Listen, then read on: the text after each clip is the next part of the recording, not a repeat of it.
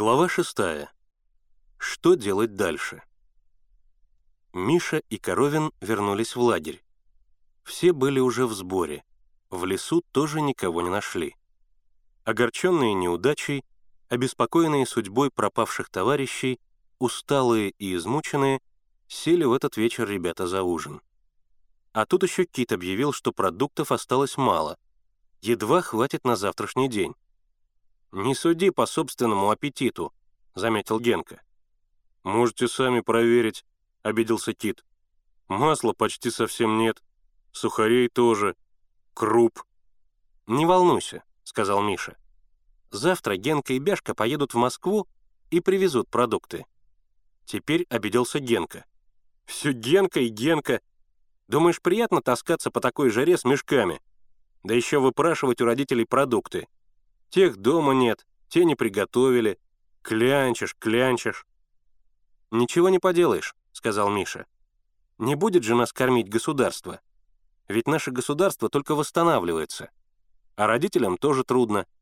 В московских семьях размещено 10 тысяч детей с Поволжья. Кроме того, каждый москвич отчисляет дневной заработок в пользу голодающих. Понимать надо». Он многозначительно поднял вверх ложку и посылаю тебя, потому что у тебя есть опыт». Запихивая в рот кашу, Генка самодовольно ухмыльнулся. «Да уж, будь здоров. Привык я с ними разговаривать. Ваш Юрочка поправляется, аппетит зверский. Вчера отгрыз хвост у хозяйской овцы. Вот мне и дают. Хм, черт возьми, найти бы нам богатых шефов, вот бы подкормили. Какую-нибудь кондитерскую фабрику.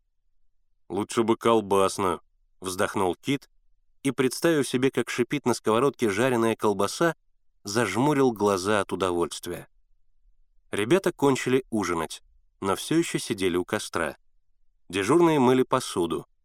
Кит, шевеля губами, пересчитывал кульки с мукой, его толстое лицо выражало озабоченность, как и всегда, когда глаза видели, а руки ощупывали что-либо съестное. Генка и Бяшка готовили мешки и сумки для сбора продуктов. Вернее, готовил их Бяшка. Генка же давал ему руководящие указания, а сам в это время осматривал свой знаменитый портфель. Хотя и потрепанный, этот портфель был настоящий, кожаный, со множеством карманчиков и отделений и блестящими никелированными замками. Генка им очень гордился. Отправляясь в Москву за продуктами, он всегда брал его с собой. Генке казалось, что портфель производит большое впечатление на родителей. Чтобы усилить это впечатление, Генка, разговаривая, клал портфель на стол и с важным видом щелкал замками. «Действует неотразимо», — говорил Генка про свой портфель. «Если бы не портфель, весь отряд давно бы помер с голоду».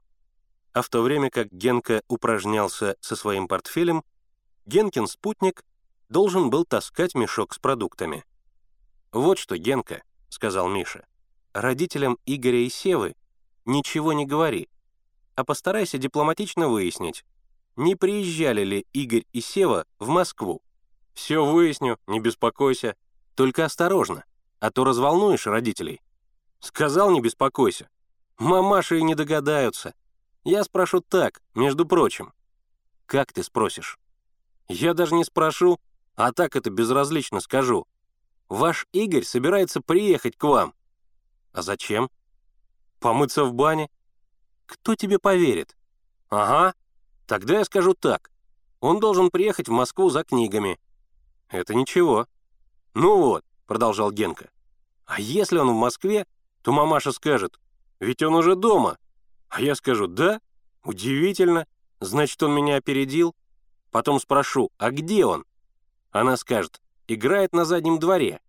Тогда я вежливо попрощаюсь, выйду на задний двор и закачу этому Игорю такую плюху, что он подпрыгнет до четвертого этажа. «Драться, пожалуй, не надо», — заметил Слава. «Драться, конечно, не надо», — согласился Миша. «Но проучить их придется. Я сам бы поехал, но...» Он презрительно посмотрел на Славку. «Не на кого лагерь оставить. Пусть уж едут Генка и Бяшка». Бяшка вдруг объявил. «Я, конечно, поеду, но предупреждаю. Если Генка заставит меня таскать мешок, а сам будет своим портфелем размахивать, то я все брошу и уеду. Вот, прямо заявляю». «Когда я заставлял тебя одного таскать?» С негодованием возразил Генка. «Всегда заставляешь!» — закричали все, кто ездил с Генкой за продуктами. «Спокойно», — сказал Миша. «Таскать будете одинаково. Только не проспите поезд. А мы завтра отправимся в деревню. Пора уже клуб закончить». Некоторое время все сидели молча, усталые после забот и треволнений сегодняшнего дня. Костер горел ярким пламенем. Сухие ветки трещали в огне. Искры взвивались в воздух и пропадали в темной вышине ночи. «Тише!» — прошептала вдруг Зина. Все замолчали и обернулись к лесу. Хрустнула ветка. Зашелестели листья деревьев. Точно слабый ветерок пробежал по ним. Послышался чей-то вздох. Миша сделал рукой знак «всем сидеть на месте», поднялся и замер, вглядываясь в темный лес, прислушиваясь к странным звукам. Неужели Игорь и Сева наконец вернулись?